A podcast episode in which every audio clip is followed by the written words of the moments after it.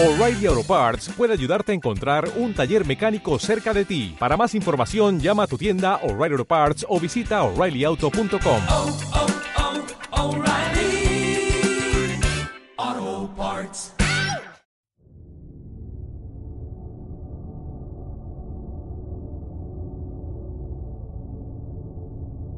Abra su mente. Usted está a punto de acceder a la biblioteca sonora del oculto. La dirección no se hace responsable de lo que se diga u ocurra en este espacio. Mucho cuidado. Usted ha seleccionado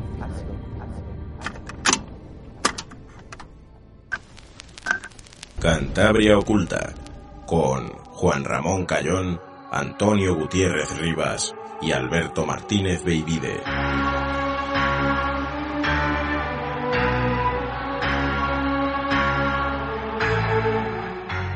Muy buenas tardes, noches y sean bienvenidos un domingo más a Cantabria Culta, aquí en Arco FM, en el 103.2 de la frecuencia modulada, que os estaremos acompañando durante una hora repleta de misterios, tradiciones y leyendas de Cantabria y de pedanías. Y ya están conmigo Antonio Gutiérrez Rivas, muy buenas tardes, noches. Muy buenas tardes, noches, Juanra. Y Alberto Martínez Baby de Baby, muy buenas tardes, noches. Hola chicos, ¿qué tal? Hola, baby. Muy buenas, Toño. Pues aquí estamos un domingo más, recién recibidas las estadísticas de Spotify que hacen un recuento al año. Y oye, hemos crecido mucho en Spotify, ¿eh? creo que la campaña que estamos haciendo para que la gente se mueva a Spotify está surtiendo efecto. Y también, bueno, porque vosotros no controléis de Twitter ni de Instagram, que los llevo yo, nos han mencionado mucha gente, pues a cada persona les dan como lo que más han escuchado y varios pues aparecíamos como su podcast más escuchado o en ese top 5 y bueno, nos han estado mencionando desde aquí. Muchas gracias a toda la gente que, oye, que yo siempre lo he dicho, que malgasta su tiempo escuchándonos, ¿no? Que es lo más preciado que hay, el tiempo, y ahí se Ah. tiran todas las semanas una hora con nosotros, que eso siempre es digno de, de agradecer. Y bueno, empezaremos hoy como siempre con el Cantabria Pagana, pero hoy va a ser un Cantabria Pagana especial, ¿verdad, baby? Bueno, sí, porque es que tenemos que ir dando paso ya a todos nuestros colaboradores esta temporada. Y todavía no había pisado eh, nuestro programa de radio nuestra querida Marina Gurruchaga, nuestra doctora en historia. Y hoy va a venir a hablarnos de, tres, a ver si nos da tiempo a hablar las tres cosas que quiere eh, hablarnos, que luego nos explicará ella. Y nada, la- ya de paso la saludamos. Marina, bienvenida nuevamente a esta nueva temporada a Cantabria Oculta. Pues muchísimas gracias, encantada. Hola, Marina. ¿Qué tal? ¿Qué hay? Hemos tardado 10 programas, ¿eh? Es eh, punto negativo para nosotros. Bueno, bueno. Y, y después, Toño, nos vas a hablar tú de crímenes. Sí, vamos a hablar de un del crimen de Mogro, Meca. años 20. Era muy pequeño yo, me acuerdo. Era muy Pero me pequeño. acuerdo. Pero me acuerdo. un crimen de los de la, anti- a la antigua usanza.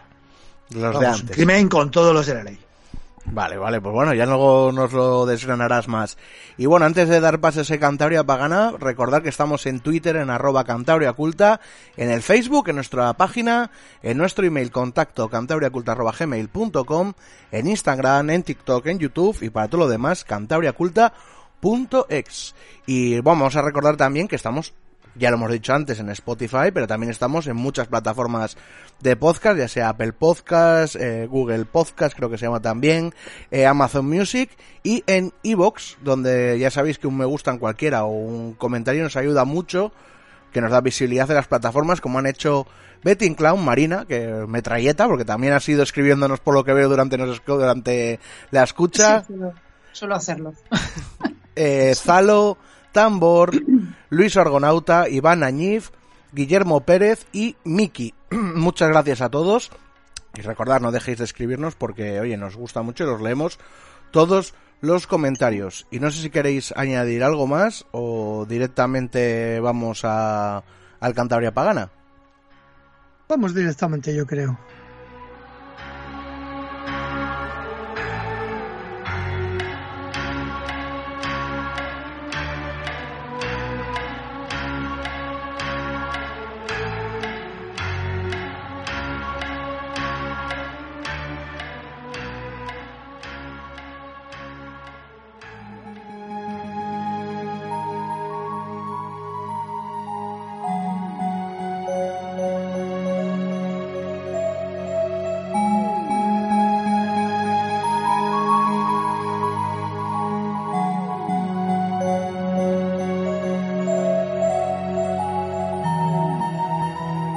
Bueno, pues nada, tenemos aquí con nosotros, como hemos dicho, a nuestra quer- queridísima y admirada Marina Gurruchaga, que nos va a hablar de... A ver si nos da tiempo los tres temas. Sí, ¿Qué, tenías, ¿Qué tenías pensado hablarnos hoy, Marina? Pues bueno, mirad, eh, quería hoy nada traeros tres, tres temas, pero breves, que son tres entradas que, bueno, pues mm, yo creo que tuvieron bastante éxito en su momento en el blog este que ya hemos hablado alguna vez, que suelo, que suelo, bueno, que, que tengo desde hace ya tres, pues yo creo que tres años o, o algo más, entre Morios, que bueno, es un blog pues con todas estas cuestiones que, que tanto nos interesan muchas veces, ¿no? Entonces, bueno, pues quería hablaros de tres cuestiones, tres entradas recientes. Eh, una sobre un- un- las impostas de un, de un edificio románico de aquí de Cantabria, San Andrés de Anievas. La otra entrada, que también fue bastante, bueno, tuvo bastantes visitas, al respecto de, bueno, pues de unos, unos dichos, unos, unos ensalmos que, que, se, que, he recogido aquí en Cantabria de informantes, vamos, eh, con nombres y apellidos, que bueno, podríamos interpretarlos desde, desde un punto de vista arqueonográfico. Y luego, por último, pues hablar un poco también de otras cuestiones eh, pues relativas a estos temas referidas a, a nuestros santucos, ¿no? Pues estas, estas ermitas, estas, estas capillitas que encontramos a veces pues en, en, los, en los, cruces de caminos, en, en, en los lugares así, eh, bueno, pues eh, eh, en los, de recogimiento, junto a cementerios y tal, que tienen también una lectura eh, bastante, bastante arqueonográfica, ¿no? Paganizante. Totalmente, sí. muchos de ellos están en cruces de caminos e incluso Sí, sí. algunos están en sitios increíbles en mitad del bosque, como ya hemos Sí. visto en Sí. algunas ocasiones. Bueno, pues vamos a empezar por el primero, Marina. Dispara. Bueno, pues voy a empezar con la metralleta. Ahora sí que va a ser metralleta de verdad. Porque bueno, nada, os voy a contar, eh, primero voy a, vamos a hablar de, de San Andrés de Anievas, en Cotillo de Anievas concretamente.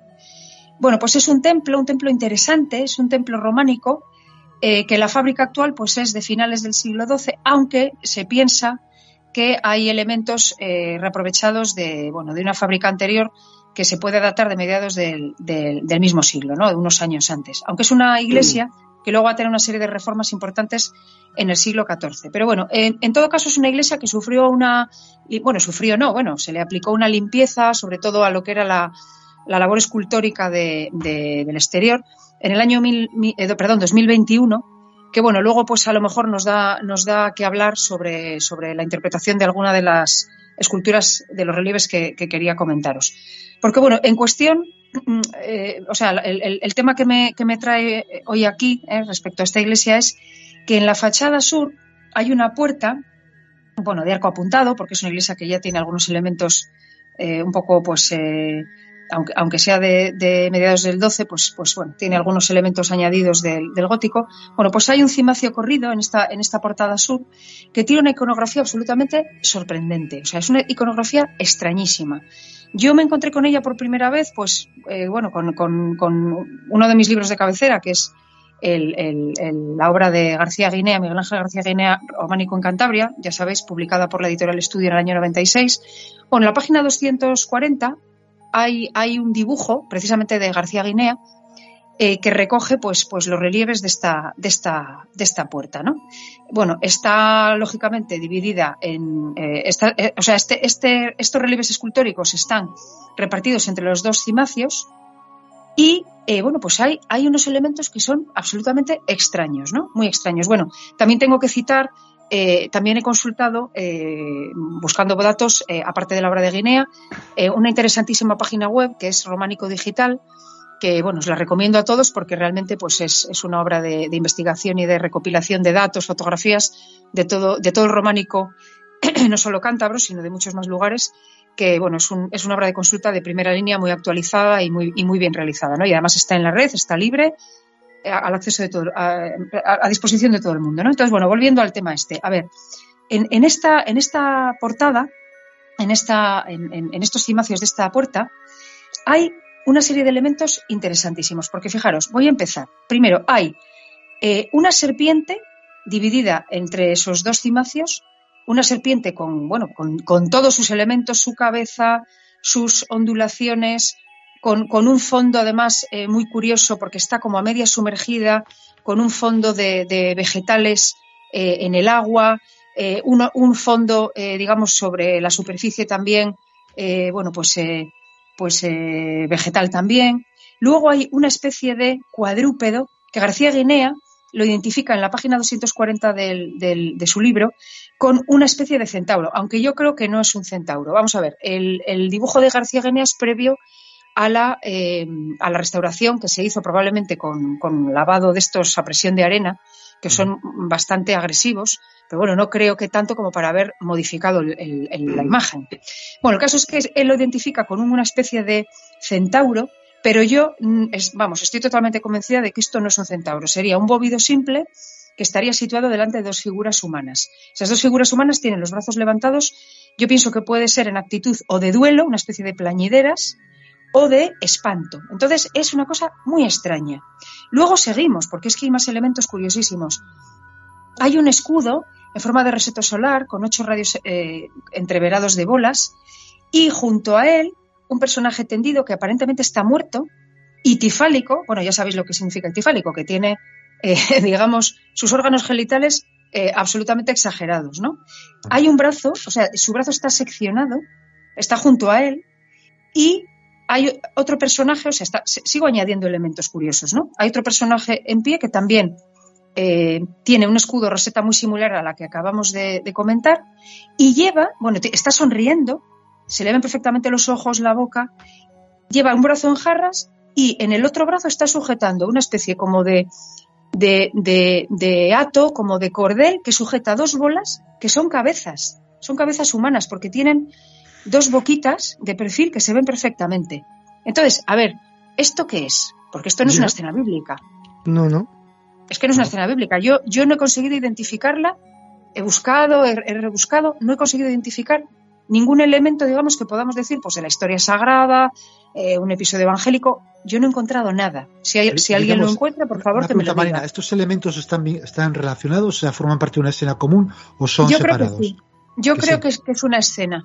O sea, yo, yo a mí, yo por, por, no sé, yo, a mí me da la sensación de que esto es una escena narrativa. O sea, ahí hay desarrollada una historia que no tenemos ni idea de qué va. Eh, entonces yo, pues claro, me voy siempre un poco al, al, al, bueno, pues a las bases un poco de, de, de- de estas cuestiones y eh, pienso que esto es un mi tema que no conocemos. Ah. Eh, he buscado en, en, en- vamos a ver, en, en, en los ciclos célticos, a ver si, si aquí se podía identificar pues alguna escena, pues no sé, de, de, de, la mitología céltica general, de, la céltica general. Yo no he encontrado nada. A ver, si hay algunos elementos que pueden tener una lectura un poco en estas claves. Por ejemplo, por ejemplo, y empezaríamos un poco a interpretar la figura de la serpiente, una serpiente acuática. Hemos hablado muchas veces de la serpiente, pues hemos hablado de la serpiente y el pastor en, en algún podcast, eh, en algún programa. Eh, bueno, pues eh, en artículos que, que os he comentado algunas veces, estudios, bueno, pues eh, la serpiente al final, pues ya sabemos, ¿no? Es un emblema de la fertilidad, de la soberanía, de la conexión con el genio tutelar. Entonces, es un, un bueno, un elemento fuerte, ¿no? Dentro de, dentro de las tradiciones culturales y religiosas de la céltica. Luego, el toro, No, bueno, ¿qué perdona, Marina. eh, Sí, sí, dime, perdona, dime. Marina, eh, haciendo de un poco de abogado al diablo. Sí. Eh, la serpiente, hombre, también tiene su, su importancia desde el punto de vista bíblico, ¿no? sí, pero no hay ninguna figura, no hay, no hay un Adán, no hay una Eva. Vale. Yo O sea, no, no es- sé, tampoco me ha parecido que ninguna de estas figuras pueda ser una mujer. Porque O sea, también que lo no, estaría en un- ver un- si- que no sería la serpiente en un contexto bíblico. O sea, Yo creo que tampoco no. fuera, fuera ese contexto. que no parece que Yo representa al mal, vamos. Ah, ah, sí, al, Pero- al demonio. Sí, bueno, pero tampoco es una serpiente muy horrible. Quiero decir, no, no está como demonizada. Es, es como un- una representación más bien naturalista, porque debajo de la línea de agua, que esto además es curioso porque esto es una, un, elemento típico de la iconografía céltica. La diadema de Moñes también aparece la línea del agua y por debajo hay escenas y por arriba hay escenas. O sea que, que, bueno, si nos vamos un poco a las fuentes, a ver, estamos hablando de la Edad Media, ¿no? Pero es que hay muchos elementos de la iconografía románica que son eh, que, que hacen guiños a épocas muy anteriores. Bueno, yo es que no veo que veo que es una representación de una serpiente muy naturalista, es descriptiva. Yo no veo que sea, no sé, un elemento, eh, bueno, pues como decís vosotros, ¿no? Que se puede identificar con el demonio. Además está desarrollado en, en, en las dos, en, en, bueno, en los dos cimacios, vamos, o sea, como que se desarrolla a ambos lados de la puerta. Eh, no sé, no sé. Bueno, volviendo al toro. El toro, pues jolín, está súper comentado, ¿no? Pues es un animal también que, tiene muchos paralelismos con la serpiente porque, eh, bueno, pues tiene también, es un emblema soberano, es un emblema de fortaleza, de potencia, y en fin, bueno, pues está, está ya archi, archiconocido, ¿no? Y luego, a ver, jolín, pues no sé, por ejemplo, eh, el guerrero muerto. El guerrero muerto con un brazo cortado. A ver, hay, una, hay un mito clásico, eh, el, el, dios irlandés Nuada, en la batalla famosa, eh, eh, bueno, siendo el rey de los Tota de Danán, allí pierde un brazo, eh, ese brazo sustituido por el dios de la curación mediante un brazo de plata. Bueno, pues ahí hay quizá un poco por rastrear elementos que puedan ser un poco comprensibles. Y luego, bueno, pues eh, la mano, la mano como repositorio de la fuerza del guerrero céltico, eso, eso sí está muy conocido y muy estudiado, ¿no? Eh, y luego, bueno, pues eh, las cabezas, las cabezas ya hemos comentado también. Eso son cabezas. Ese, es, eso es eh, una de las cosas de las que más segura estoy. Tienen la boca dibujada, son cabezas, no son bolas, son cabezas. Son cabezas cortadas. Y las lleva un personaje que está encantado de la vida. Las lleva en, con cara de, de tener un trofeo. Entonces, vamos a ver, estamos ya en unas épocas eh, muy avanzadas como para que estemos hablando del culto a la cabeza y de, y de este tipo de, de costumbres entre los guerreros. A ver. Mm, Sí, eh, no sé. sí, María, estoy viendo, estoy aprovechando, estoy viendo tu artículo, las imágenes de tu artículo, y Sí. es que, eh, vamos, tienes razón lo de las serpientes. Es una serpiente es, eh, totalmente, es un, es un Nessie, o sea, es, es la Sí, serpiente Nessie lago total. Ness, totalmente. Sí. verdad, que no tiene nada que ver con las representaciones de la, de la serpiente como representación No. de, de, de- Satanás, no tiene nada que ver con Creo eso, no. luego. Y luego, por tú ejemplo, de, las, de las cabezas también tienen, se- se- efectivamente. Es que tienen boca. Sí, tienen sí, boca sí. de perfil. Y luego, por ejemplo, eh, el guerrero estitifálico hay, hay, eh, es, muy, es muy habitual en la representación de los guerreros, eh, de los guerreros del periodo latén, representarles sitifálicos, estos dioses tutelares que se colocaban en lugares preeminentes, como una especie de genios tutelares para que velaran por la tribu y tal, son itifálicos. Hay un, hay un guerrero muy conocido, que es el, el guerrero de Gislanden, que es del siglo VI antes de Cristo, que tiene esta, esta, eh, vamos, este, este atributo. Y luego los pilares hermaicos griegos, que ya sabemos que hay una base indoeuropea, pues también son itifálicos por razones de protección, de, de, de, bueno, pues de, de velar por, por las propiedades, por, por el- la circunscripción local y tal. Entonces, pues no sé, son elementos que, bueno, yo por, por, por intentar un poco llevar el agua a mi, ¿no? a mi molino, no sé si se dice así o algo así. Bueno, pues es decir, que, que, que un poco yo lo, puedo interpretar como que quizá o estamos reflejando aquí un- una historia eh, muy antigua de un, ci- de un ciclo de larga duración o eh, esto se ha reprovechado de algún edificio más antiguo o mm, que alguien me lo, pre- me lo explique porque yo no entiendo esto que es, la verdad. Y me llamó mucho la atención cuando lo vi y, y- y no he conseguido encontrar una pista así más de lo que os he podido decir. No, yo, yo recomiendo a los oyentes que, que se vayan directamente a la página de, de Claro. que lo van a, lo van a encontrar. Es que están las fotos. Hice están fotos, las con fotos. mucho detalle para Ajá. que lo pudiera ver todo el mundo. Sí, sí, sí, está muy bien. Así que, bueno, pero a ver, también hay que tener en cuenta que este lavado del año do- 21 ha podido hacer estragos Ya. también, ¿eh?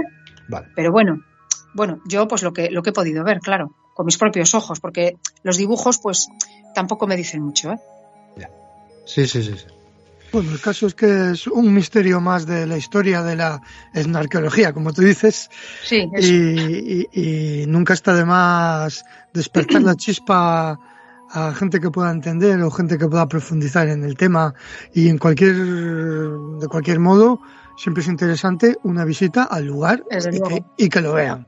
La gente Porque que lo esta es vea. una iglesia muy bonita. Y luego además está al lado la necrópolis de San Juan de Raicedo, es un, es un itinerario pues muy interesante. Claro Es, es, es un valle precioso, pues a Nievas, Iguña, es muy Mm. recomendable ir por esa zona. muy bien pues si quieres pasamos directamente al segundo Vale. tema Marina Vale. Pues bueno, este tema ya sabéis que yo tengo una especial querencia con el pobre, el pobre Lug, bueno, y todas sus epíclesis. o sea, todos los Ya nombrecillos. empezamos, ya empezamos. Ya ah, empezamos. vale, ya está. Con las vale, vale, bien. ya me pongo Vale, repugnante. vale. Bueno, pues nada.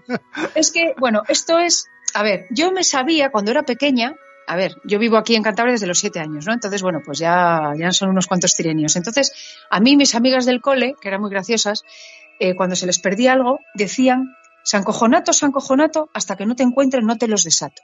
Sí, Entonces, es- eso se me quedó a mí en la cabeza. Eso sonará a vosotros, ¿no? San, San Cucufato que los cojones te ato. Bueno, sí, es Sí, que hay muchas sí, variantes. Yo tengo también aquí recogida San Cucufato, San Cucufato, hasta que no te encuentre no te desato. Y luego, de, otro, de otra informante, eh, tengo San Antonio, desátame este nudito, encontrándome lo perdidito. Entonces, aquí, a ver, eh, tenemos, bueno, esto es un conjuro, vamos a ver, Ujú. porque la, la idea es que tú recitas esa oración, esa especie de adagio, y haces un nudo con una cinta o un hilo en el dedo que debe permanecer atado hasta que el objeto perdido, porque esto va de objetos perdidos, como ya habéis podido, podido eh, imaginaros, pues aparezca, ¿no? Entonces, tenemos aquí dos, bueno, en realidad son dos santos porque San Cojonato no existe, es una versión así eh, de cachondeo de San Cucufato, y luego San Antonio. Entonces, bueno, también estos dichos también se solían, eh, solían apelar a San Dimas, pero yo no he encontrado. O sea, no, no me imagino que así fuera, pero yo desde luego, de mis informantes, que son uno, dos, tres y cuatro, los que tengo aquí, más yo misma, eh, bueno, pues, eh, pues, pues son los que, los, las, las, los eh, versos que he podido recopilar. Entonces, a ver, ¿esto qué es? A ver, esto, mm, esto no es, no es San Antonio y no es San Cucufato y menos San Cojonato. Esto es, esto es el dios Lug. A ver, dios Lug o, o llámalo como tú quieras, ¿no? Porque, porque resulta que aquí hay una apelación clara a los nudos y estamos vinculando la, propiedad, la vinculación del dueño y su propiedad con un nudo, ¿no? Entonces resulta que es que el, dios Lug, o bueno, como, o los muchos nombres que ha recibido, resulta que este era un dios garante de los pactos, de la propiedad, de la soberanía, de los límites y de las circunscripciones territoriales. El propio teónimo, el propio término Lug, de- deriva del céltico lugi o lugios, que significa pacto o juramento. Entonces, está claro que aquí hay una asociación entre, eh, hay una especie de, mm, de alguna manera, de, de- eh, conjuro, de eh, vector de actuación de el santo, que es una, una, bueno, una interpretación cristianizada de, de- de este dios de los pactos, ¿eh? bueno, pues es una vinculación de este dios de los pactos respecto a eh, un objeto que ha salido de, digamos, de eh, el mundo de la, de la, de la hay una desvinculación entre, entre, entre el propietario y el objeto perdido. Entonces, este dios, que es un dios psicopompo, que lo hemos tratado muchas veces, porque hemos hablado de la caza salvaje, hemos hablado de, de la Santa Compañía, bueno, pues es un poco este mundo, ¿no? Bueno, pues ese, ese, ese dios, esa, ese nudo, de alguna manera, está de alguna manera actu- actuando como eh, un, conductor mágico. Esto es una, esto es una magia. Esto, son, estos, hay- había muchos tipos de magia en el, en el mundo antiguo. Esto es un tipo de magia de concitación. Entonces, lo que, lo que se pretende es que a través del nudo eh, eh, el dios actúe recuperando, conduciendo al dueño hacia su bien extraviado. Entonces, resulta que el apelar también a los genitales del santo no es gratuito, porque resulta que eh, era muy frecuente que mm, estos morios, que hemos hablado alguna vez de ellos, yo creo que también en el programa, estas, estas piedras, estos erma, que son una especie de pequeños menires que se colocaban en las entradas a las fincas, que suelen tener aspecto y, y están trabajadas de manera fálica, resulta que son una representación antiquísima eh, precisamente de este, de este dios de los términos de, las- de la propiedad que estamos pues hablando nuevamente de este, de este dios Lug. ¿no? Entonces, está claro que esto es un conjuro que probablemente es una cristianización de fórmulas eh, muy anteriores, eh, paganas, para de alguna manera hacer que esa virtualidad psicopompa del dios Lug conduzca al propietario hacia su objeto perdido. Entonces yo esto lo he visto clarísimamente siempre, porque es que además en el norte de Italia es- está muy estudiado, lo he leído muchas veces eh, por, parte de especialistas. San Antonio, que también aquí en Cantabria es un dios que protege a los ganados, que es otra de las virtualidades de- del dios Lug. San Antonio es, un- es una cristianización, eh, hay muchísimos rituales asociados a él, eh, es una cristianización de, la epíclesis de Lug en el norte de Italia, en, todo lo que era la Galia cisalpina. Entonces, está claro que aquí se ha conservado, de alguna manera, esta, bueno, pues esta, esta apelación a este dios que era un dios psicopompo, era un dios que conducía a las almas de los difuntos y entro en el siguiente, pues, en la siguiente cuestión porque está relacionada hacia el otro mundo y por lo tanto vincula también la propiedad del, del dueño con eh, el objeto que se ha perdido, que ha salido, digamos, del mundo controlado, del mundo, ha salido al mundo exterior. Y aquí podríamos volver a hablar de lo de los cantos en la boca, ¿te acuerdas, Toño? Que lo Mm. estuvimos comentando hace poco en la sí. conferencia y tal. Sí, sí. Entonces es un poco la, la- la composición que yo me hago de esto, que yo pienso que esto es un- una cristianización de, de conjuros muy antiguos. Muy Y de todas maneras hay que recordar a la- para la gente que no sea del Cantábrico que en la toponimia del Cantábrico hay restos de Lug. O sea, en Asturias sobre todo, ¿no? O sea, Mm. que quiero decir que el, el dios Lug ha estado presente en nuestros antepasados, que no es Sí. ninguna tontería. Lo que pasa es que aquí en Cantabria, la, la interpretatio que se hace, de- de- los romanos interpretan al dios Lug como Jano. Claro, Y aquí ha permanecido mucho más en la toponimia el nombre de Jano, que está bastante extendido, que el de Lug. eh, más que Lug o, Mm. o cualquiera de las, bueno, pues de Lug, las, sí. los nombres que puede llevar, que tiene varios, ¿no? Sí. Entonces, eh, aquí a lo mejor esa raíz céltica, porque eh, Lugos, Lugios, Lu- Lugones. Logos, Lugones, es, Mm. es más, digamos, del mundo céltico. Y aquí la, la- la celtización es mucho más posterior. Aquí tenemos una indoeuropeización más antigua y Mm. la, la celtización viene con, lo- con la, eh, bueno, las oleadas de, de- de- de llegadas de, de los- de, bueno, pues, eh, aculturaciones eh, muchas veces, pero también probablemente presencia física de, oleadas celtibéricas desde el siglo eh, bueno tercero o cuarto antes de Cristo en adelante, que eso se atestigua en, en los yacimientos arqueológicos de, de los castros cántabros. Entonces aquí como la indo, indo- y, perdón, indoeuropeización es, es más, más de base, es más, más vinculada pues a, a, bueno pues al, al bronce final y tal, pues, pues yo creo que, que ese, ese término céltico se ha utilizado menos, se ha conservado menos. Salvo a lo mejor en lugares que hubiera podido haber pues esa celtiberización. Eh, me parece fantástico que, que este, esta- este, este rezo que se te quedó a ti, que oías a tus compañeras, que se te ha quedado, Sí. después de tanto tiempo, Fíjate, hayas llegado. O sea, me parece maravilloso, me parece maravilloso. sí, sí, y no como haya quedado una perdido. Que no haya quedado ahí perdido, sino que Sí, haya- ahí haya estaba. recuperado. Sí, además es que me acuerdo perfectamente de la amiga que lo decía. Es que la estoy viendo, cómo lo decía. Yo, yo os y digo muchos que años después, pues, pues digo, anda, Sí. esto es esto. ¿no? Y, mí- y es que lo veo cada vez más claro, o sea, cada vez más cuando, claro. cuando se me pierde algo, Marina, siempre viene Luna y me dice lo de San Cucufato. Pues O sea, mira, ella también lo tiene muy... Y, Claro. y me dice, funciona. Así que San Cucufato con los cojones te ato, me dice. Mi madre, mira. mi madre, mi madre que es más, más cristiana, apela a San Antonio y funciona. Claro, claro. Funciona. ¿a San Antonio final, Que funciona.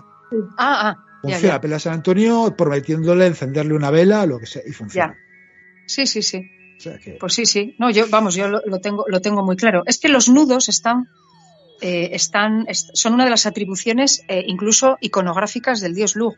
Y si queréis pasamos a hablar del tercer punto, Sí. porque es que vamos a volver a hablar de este tema, precisamente. Vale. Vale. Bueno, pues eh, vamos a ver, estos, estos cruceros o santucos ¿no? que tenemos en Cantabria, bueno, pues han, han conservado trazas de la, la- la cristianización, primero, de lo que fueron los cruciformes de término, que ya sabéis que son elementos que organizan el espacio, el espacio simbólico, y que en origen eran sinónimos de una divinidad astral prerromana, ¿no? Que ya sabemos de quién estamos hablando. Bien. Bueno, pues esta divinidad que actúa como psicopompa, que bueno, pues eh, garantiza el éxito de los desplazamientos, etcétera, cuando llegan los, cuando llegan los romanos, a medias lo, lo, bueno, pues lo romanizan, lo interpretan como los lares compitales, ¿no? Que son, pues en los cruces sobre altares o en el interior de capillas, pues había estas pequeñas estatuas eh, que eran de alguna manera protectoras de los viajeros, de los lugares, digamos, eh, bueno, pues eh, siempre las salidas de, tu término, del lugar, mm, digamos, de tu de habitual por donde te movías, de tu gens, pues podían ser complicados, ¿no? Entonces, a partir del siglo VIII, ya sabemos que es un poco el inicio de la cristianización ya definitiva de Cantabria, ya en el siglo IX hay, documentación en, los cartularios eh, en los que aparece ya mencionadas la, existencia pues, de, de estas de estas cruces, de, estos, de estas pequeñas capillas en los caminos, que de alguna manera están recogiendo el simbolismo y la funcionalidad que tenían estas, estas antiguas, eh, primero cruces de término, después eh, lares compitales, conviviendo ambos probablemente, porque los romanos no eran exigentes respecto a que se dejara de, se dejaran de practicar los cultos, los cultos previos, no, no, no eran religiones exigentes. Pero a partir del siglo XII, cuando la devoción franciscana empieza a, bueno, pues a extenderse por toda Europa, estos, estos santucos empiezan a recoger ya elementos eh, pues propios de la iconografía franciscana, pues como son personajes vestidos con el hábito franciscano, con cordones, cordones anudados a la cintura, que casualmente están muchas veces, y en el, en el, en el enlace de, de Entremorios, eh, un poco en el que trata este tema, he recogido precisamente, yo creo que fue, sí, sí, lo, lo estoy viendo, sí. Sí, sí. Es, es el es el, el, santuco que hay en, en, en, el patio del monasterio, perdón, del monasterio del Museo Etnográfico, que tienen ahí un santuco precioso que, que aparece precisamente esa, esa, esa, ese, ese, ese fraile recogiendo las, a las Sí. ánimas, ¿no? ayudándolas Una imagen a salir. clarísima, una imagen clarísima. además. Sí, sí, vamos, es- hay muchas más. O sea, en Cantabria nos encontramos muchas veces esta imaginería, ¿no? Entonces, es que eh, un poco la representación de, de estos, de estos cruceros, de muchos de ellos, trasluce todavía de alguna manera ese recuerdo de este elemento psicopompo, ¿no? Infernal, mediante este personaje que, aunque en realidad aparentemente es, es un fraile, un fraile pues que está ayudando a las ánimas a salir del purgatorio, representado pues con muchas cabecitas que emergen de, un- de una especie de lago de fuego, en realidad está apelando, está apelando a esa tradición de los antiguos conductores de almas que en, en- la céltica trasladaban a, las almas eh, que iban al más allá, las trasladaban atadas y sujetas por lazos y anillos, porque como hemos estado hablando antes, es una de las atribuciones, ¿no? El nudo, el atar, la vinculación, es una de las atribuciones de, de- este dios psicopompo, que tiene muchos nombres, ¿no? En, en- la céltica, ¿no? Vestiosalonicus, Verobreo, Ogmios, el propio Lug, Odín, ¿no? Entre, entre, entre los germanos. Entonces, bueno, pues, pues de alguna manera esa, esa, esa ayuda, esa, esa especie de, de conducción amable ¿no? al, al más allá que, que hacen estos frailones ¿no? que están rescatando ánimas del purgatorio, de alguna manera está recuperando esa, ese, ese hilo de sentido que viene de épocas, como vemos, antiquísimas, precristianas, de un elemento psicopompo que ayuda a las almas a llegar al más allá. Entonces, yo sigo viendo aquí una, una tradición que viene pues de, pues de épocas clarísimamente eh, bueno, pues precristianas, ¿no? Y que, y que a partir de la cristianización de Cantabria, eh, pues ya en, eh, mucho más acentuada, pues sobre todo desde, desde la plena Edad Media y luego a partir del Concilio de Trento, que hay muchísima imaginería, siglos XVI, XVII, de estos santucos, vinculada a, a- a, bueno, pues a la recristianización de, de, de muchas zonas, ¿no? Cantabria es un lugar de recristianización en algunos lugares, en, en la zona de los Montes de Paz, por ejemplo. Eso está recogido en estudios de Manuel de Terán sobre, sobre la Vega de Paz, ¿no? Sobre, sobre estas cuestiones, ¿no? Los jesuitas hacen misiones, organizan misiones a la Vega de Paz, ¿no? Porque había una deficiente cristianización. Bueno, pues todo esto yo creo que tiene un hilo conductor que es antiquísimo. O sea, estamos siempre con la larga duración. Y yo creo que efectivamente aquí, una vez más, se constata que hay, hay un pozo, hay un pozo muy antiguo en la mentalidad popular de que es necesario un conductor de almas. ¿eh? Alguien que te ayude a llegar al más allá, ¿no? Entonces, bueno, pues un poco esta es la, la línea, ¿no? Argumental mía. Pues, Oye, pues eh, muy interesante los tres temas. La verdad es que mucha información condensada en poco tiempo es- da gusto, se entiende perfectamente. Eh, la gente que quiera ver las fotografías aludidas, Sí. Que entre a, a tu página Entre Morios, que las puede ver, es- es- estos artículos y otros muchos que tienes. Y, y nada, yo creo que con esto podemos dar por concluida el Cantabria Pagana de hoy. Y, y estarte muy agradecido, Marina, por tu A aportación. vosotros, por Dios. Que vayas pensando en la Dejarme siguiente. meter el rollo, que es lo que más me gusta de este mundo, meter rollos Marina, y, clase. y te quedas, y, y te quedas a la segunda parte del programa, ¿no? Por supuesto. quedas, vale, Por vale, supuesto. bien, bien. Sí, sí, sí, sí.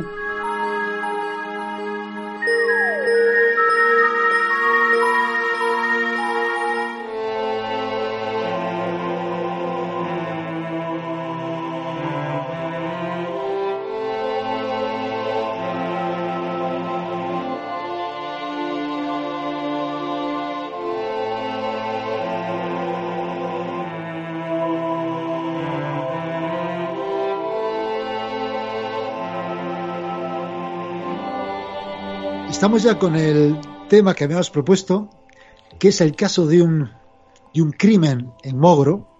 Y hacía mucho que no traíamos crímenes aquí a, a Cantabria, ¿verdad? A Cantabria Oculta, ¿verdad, Juanra? Sí, hacía mucho, ¿eh? A mí me gustan. Sí, están, están bien. Eh, esto es un crimen que Bueno, tuvo están lugar bien, en- a ver. Están bien. están bien, o sea, están bien. Desde Cantabria Oculta poco se mata. Se mata poco en este programa. Están bien los que trae Toño, queremos decir. Se mata son, poco. son casos curiosos. Bueno, estamos hablando de, de 1928. Es una noticia que recoge La Voz de Cantabria, eh, Diario Gráfico Independiente de la Mañana. Qué bonito. Esos, esos subtítulos de los periódicos que se han perdido, qué pena. Ah, Es que han sido de los periódicos, de los periódicos de la época, los pocos que llevan realmente eh, información gráfica. Hay unas fotos fantásticas. Y hay unas fotos en que, claro, no tenían, digamos, un, bueno, un poco como luego hizo el caso, que publicaba fotos de los muertos y de los asesinados, y llegaba el primer fotógrafo antes que la policía, o llegaba con la policía, hacía la foto, y bueno, una cosa muy truculenta todo. Pues, eh, Era otra gente- época. a otra época, claro. Eso te que lo vamos a ver en, en muchos sentidos. En el tratamiento del, del- del crimen, el tratamiento de los personajes, lo vamos a ver cómo es otra época de forma clarísima. Eh, estamos en Mogro y para la gente que no sea de Cantabria, Mogro es una localidad que está a unos 15 kilómetros de, de Santander, más o menos. Está en, en la desembocadura del Pas, ya formando ya la ría de lo que se llama la ría, el Abra del Pal, la ría de Mogro, la que va, va a desembocar ahí en la playa Valdearenas de Liencres, un sitio absolutamente maravilloso, que Marina conoce perfectamente, ¿verdad? Porque ella es cerca de allí, además. Sí, sí, sí. Bueno, ahí vive nuestro amigo Jesús García Preciado. Es verdad, cierto, cierto. Ahí le es- tenemos. Es verdad. Pues bien, allí tuvo lugar en 1928, como digo, un- una escena de estas de, de- de folletín. De folletín, un crimen de folletín. Comienza el, eh, el periódico primero describiendo eh, a, la, a uno de los protagonistas, que es una mujer. Una mujer que se llama Josefa González, casada con Fernando González. Este, este, eh, este hombre, Fernando González, el, marido, está empleando, empleado, empleado en un vapor, en un barco de, de pasajeros en Alfonso XIII, que hacía la ruta de, sobre todo que ya inmigrantes, pues a La Habana y a, y a América, ¿no? Pues bien, eh, en el pueblo parece ser que, dice el periódico, que se tenía eh, en el peor de los conceptos a Josefa, porque era una mujer de costumbres licenciosas. ¿Qué quiere decir eso? De costumbres licenciosas. Pues que, eh, que había abusado de la bondad de su esposo, habiendo mantenido relaciones ilícitas con muchos individuos, con diversos individuos, dice además. A ver, en esa época eso sucedía, pero por supuesto estaba, como dice el periódico, muy mal visto. No estaba en absoluto bien visto, además cuando era de forma muy, digamos, eh, sin esconderse. Y parece que tuvo, eh, poco tiempo antes de este suceso, tuvo una, una con un eh, vecino de, del lugar de Monte. Tuvo hubo un escándalo ahí en Monte. Eh, fue sorprendida por el esposo, la denunció a las autoridades e incluso estuvo en la cárcel, eh, Josefa, por, por adúltera. Pero el propio marido fue la que, eh, al poco tiempo, menos, menos de 24 horas, pues fue a por, a por la mujer, por la- a sacarla de allí, porque en el fondo no podía vivir sin ella. No se desenvolvía bien en la cocina por lo que sea, ¿no? Era una mujer, era una mujer especial y ya lo dice el periódico varias veces. De hecho, eh, esta mujer había dado muestras de sus liviandades, como dice el periódico, en Bilbao. Que llevó el marido allí porque había, había, épocas en que paraba el barco allí más tiempo lo- de, lo, de lo habitual, pues para tener un poco la- a la mujer cerca, hasta que se dio cuenta que era peor aquello. Que era mejor que se volviera al pueblo donde más o menos el entorno, que la gente la conocía, quizá fuera más discreta y se cortara un poco, digo yo. Pero no, parece que fue, se fue a vivir a Mogro, dice que una, una casita muy, muy mona, dice él, un poco alejada de la carretera. Y eh, hasta el- uno de los protagonistas que es la mujer, esta mujer. El otro protagonista es Jerónimo Cuesta. Parecer un personaje, un muchacho bastante simpático en el pueblo, aunque no del todo eh, recomendable. Era el mayor de 13 hermanos. Dice que ayudaba poco al padre, pocos a los padres, como debería ser su, su obligación, eh, lo cual en etapa les importaba por lo que quería que tuviera una ocupación en el pueblo. Eh, en aquel momento, este muchacho contaba 18 años de edad y empezó a tener una relación con esta eh, mujer, con Josefa González.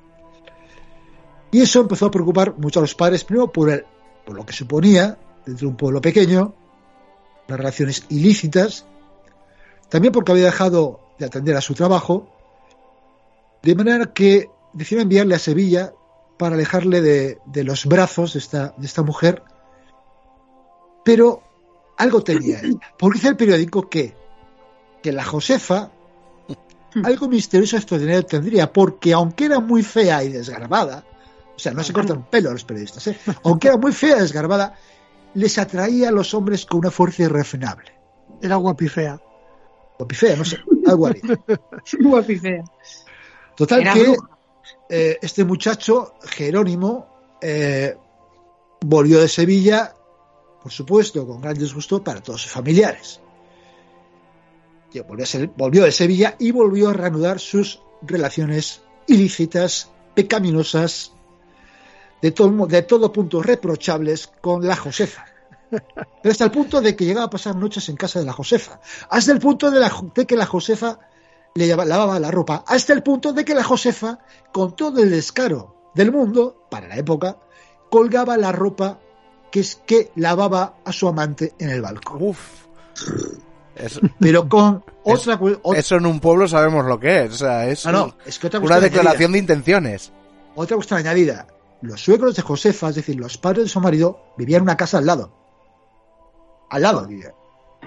Un día la madre del marido, de Fernando, entró en la casa de su nuera, de la Josefa, y, se fue hasta el balcón, arrancó la camisa del amante del Jerónimo,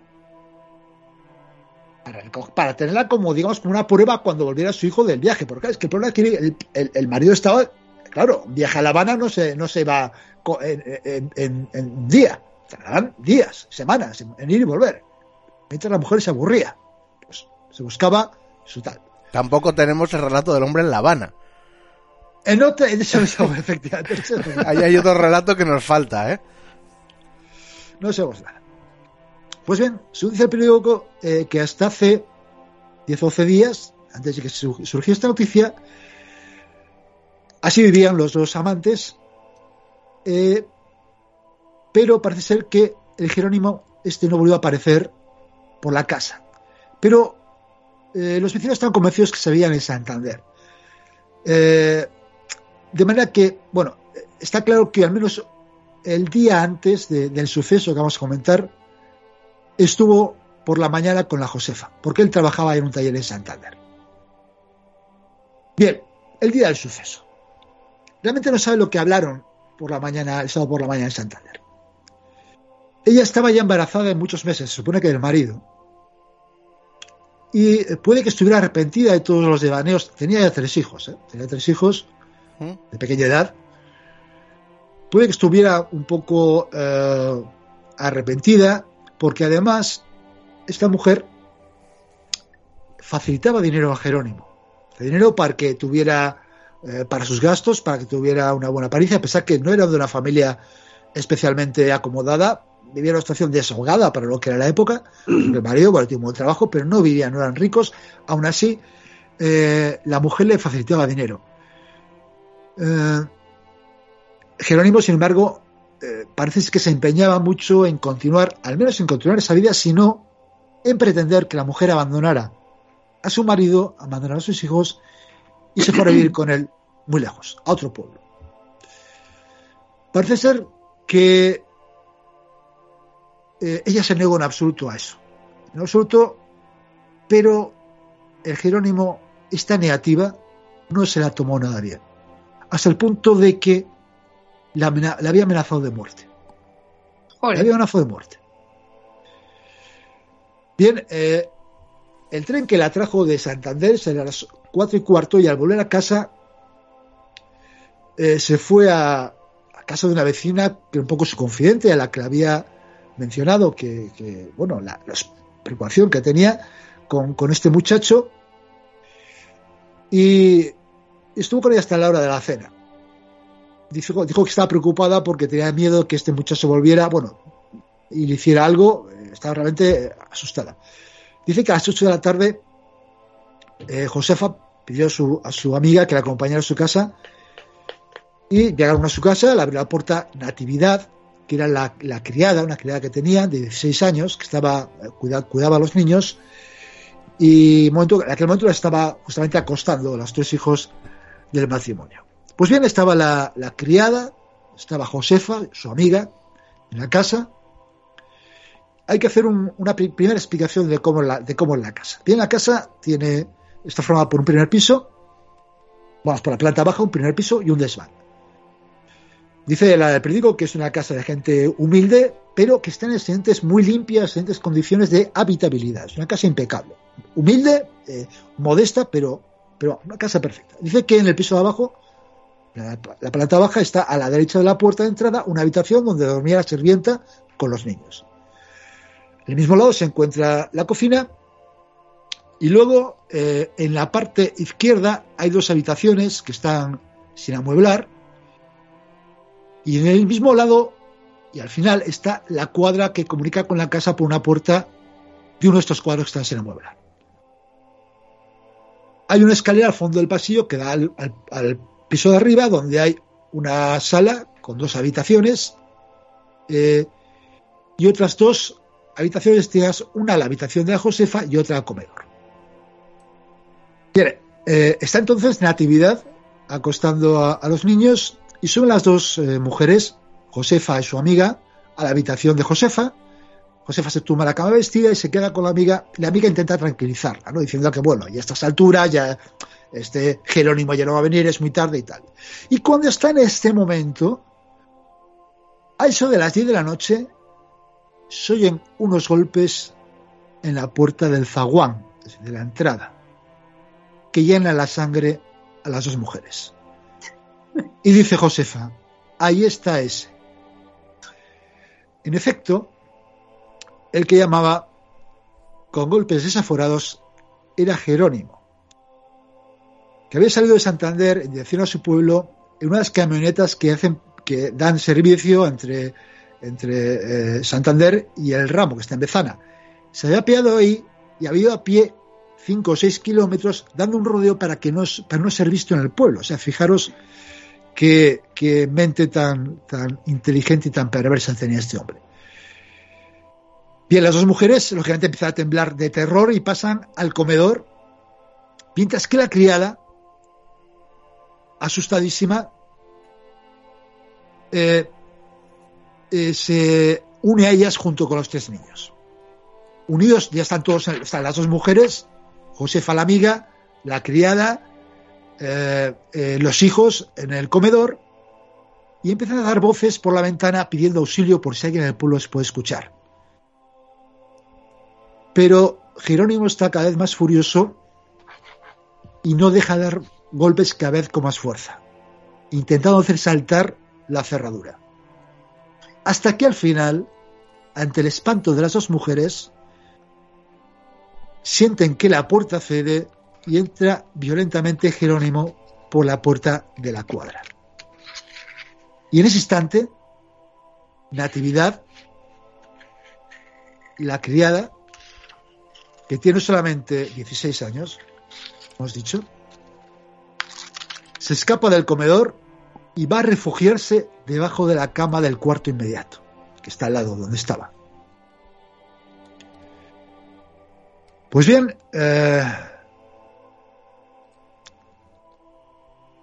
eh, estuvo un momento el Jerónimo este medio loco buscando por toda la parte de abajo de la casa y entra en la cocina buscando un arma. Y lo consigue. Consigue un cuchillo. Eh, por supuesto eh, las mujeres no hacen más que gritar los niños empiezan a llorar. Aquello es una escena absolutamente de pánico colectivo por la situación en que están a punto de suceder las mujeres intentan evitar que, Jerónimo entre en la habitación, empujando la fuerza, pero es tal la, bestialidad de la fuerza con que, tiene Jerónimo que poco a poco está abriendo la puerta hasta que entra en la habitación. Donde están las dos mujeres y los niños.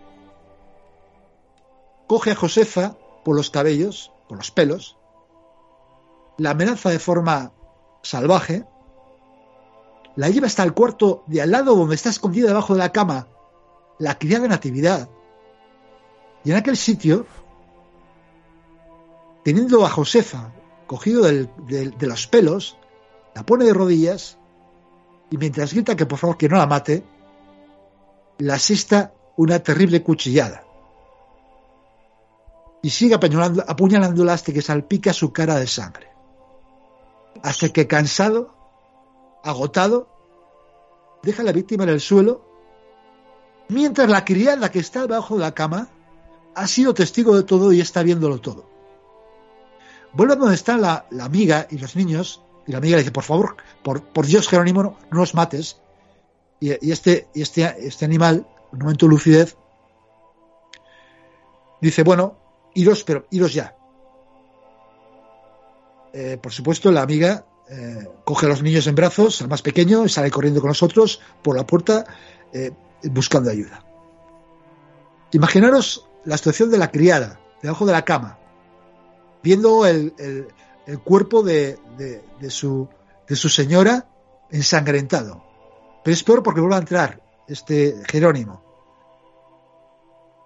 Y gritando, toma, vas a dejar de ser mujer, vuelve a darle otra cuchillada en el cuello. Por supuesto, la Natividad contempla aterrorizada cómo su, su ama se va desangrando a la luz de una pequeña lamparilla eléctrica que hay en el techo. Abajo está el, criminal Jerónimo, eh, revolviendo todo como si hubiera una batalla dentro de la casa, eh, hasta que los vecinos reaccionan, ya reaccionan y pretenden, eh, pretenden prenderle. Pero enseguida Jerónimo busca la escalera que conduce al desván y echa a correr hacia ella. Y en ese momento es cuando Natividad, que oye andar en el piso de arriba, sale hacia abajo, hacia la planta de abajo, eh, pasando por encima del cuerpo ensangrentado de su, de su señora, echando a correr, gritando como loca, pidiendo ayuda. Eh, como hemos dicho, los, ya, los vecinos habían reaccionado, algunos de ellos, entre ellos eh, algunos miembros del Somatén, que es una especie como de milicia carlista, ¿no? Eh, Ángel Saez e Hipólito Co- Coterillo y el médico don Luis Cer- Cerecedo, que acuden a la casa, que tienen que abrir golpeando con una, piedra la puerta porque el criminal Jerónimo había, la había cerrado con unos cables. Entra armado con una pistola el médico, buscándolo por todos lados, y lo que se encuentran al subir en el piso de arriba es el espeluznante cuadro de, Josefa, que no ha llegado a caerse al suelo, está de rodillas, en una posición, eh, un escorzo forzado, en medio de un, de un charco de sangre, o podéis imaginar, que ha recibido dos cucharadas tremendas en el cuello. Pues pistola en mano, eh, el señor Cereceda recorre toda, el, toda la casa sin encontrarle. Dan una batida a los alrededores, guiados por la muchacha, hasta que eh, recuerda ella eh, que, la, que la ha escuchado ruidos arriba en el desván. Y vuelve otra vez a la casa. El señor Cereceda, armado con, con una pistola, ya hay un cabo de la Guardia Civil. Recorren la casa por todas las habitaciones y en la cuadra de repente ven, ven una figura.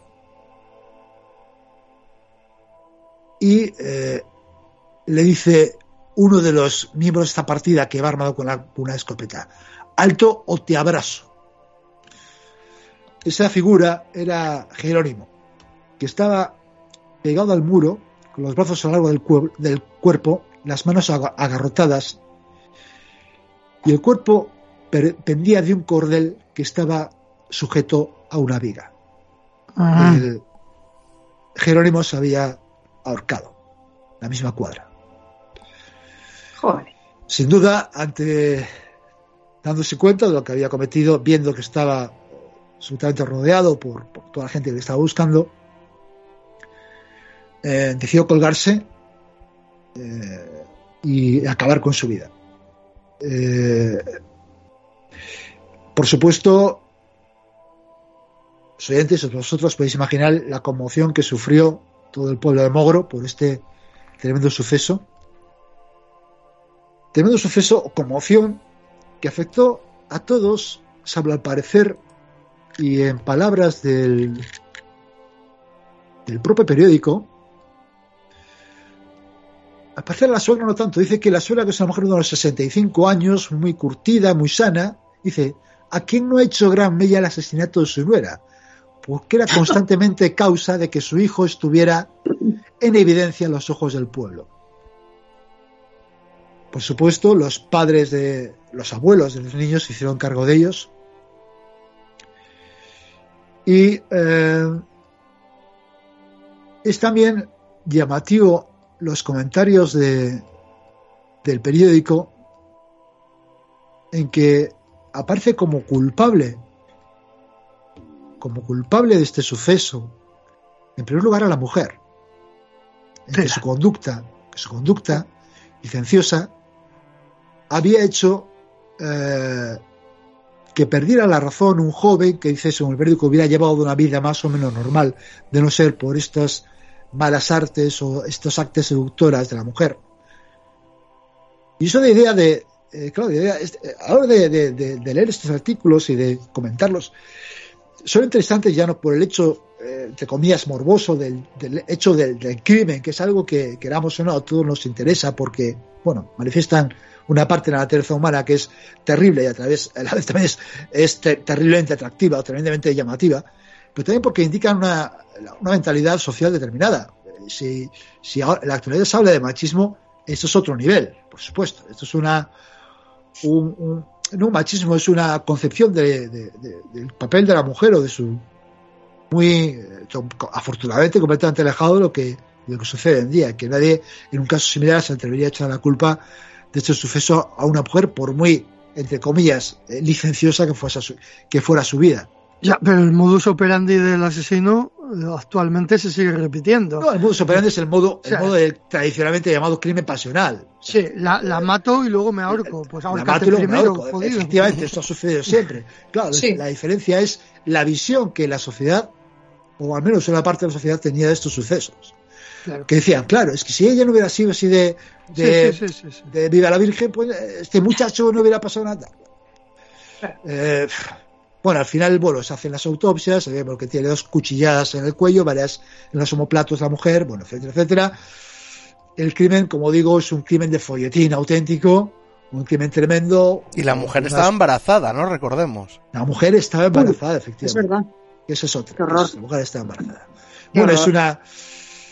Esos son crímenes que, que, por desgracia, sucedían y por desgracia, sigue sucediendo eh, afortunadamente la visión que se tiene de estos sucesos ha cambiado radicalmente y a nadie se le ocurriría hoy en día acusar al, al, asesinada, nada más y nada menos que a la asesinada, acusar a la asesinada de ser, digamos, la instigadora de todo este, este terrorífico, terrorífico sucesos.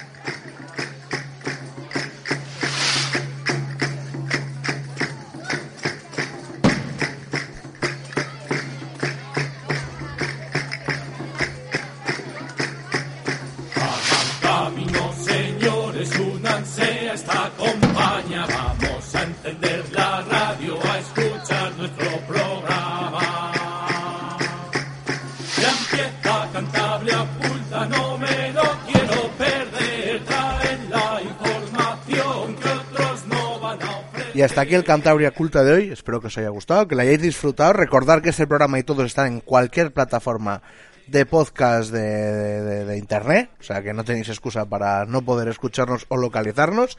Y nos vamos a despedir hasta dentro de siete días aquí en Cantabria Culta, pero no sin antes vamos a despedir a Marina, ¿no, baby?